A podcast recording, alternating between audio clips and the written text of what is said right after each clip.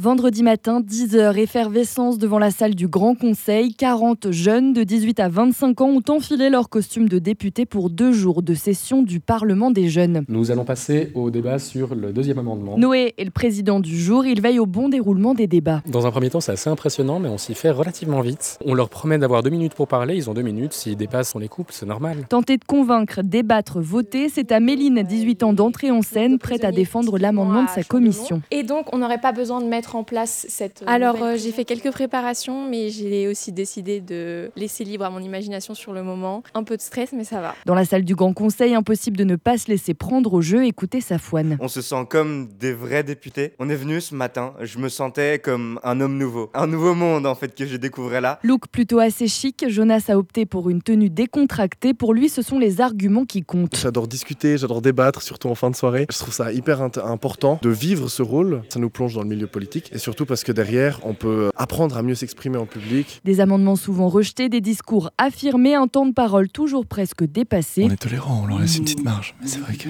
si on commence à les laisser parler autant de temps qu'ils veulent, on va finir à minuit. Parmi les débats, protection de l'enfance face au numérique, politique carcérale, fiscalité sur les héritages, autant de thèmes qui seront présentés au vrai Grand Conseil, cette fois sous forme de pétition.